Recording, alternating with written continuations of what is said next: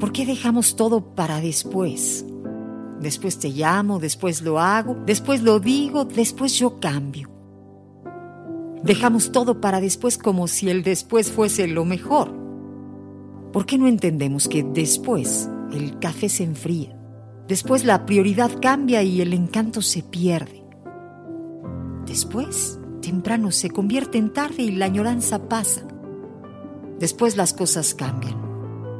Después, los hijos crecen. Después la gente envejece y el día se vuelve noche. Después la vida se acaba.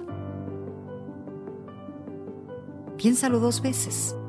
No dejes nada para después, porque en la espera del después tú puedes perder los mejores momentos, las mejores experiencias, los mejores amigos, los mayores amores. Acuérdate que el después puede ser tarde el día es hoy. Ya no estamos en edad de, posponer nada. En el 95.3 de FM es amor.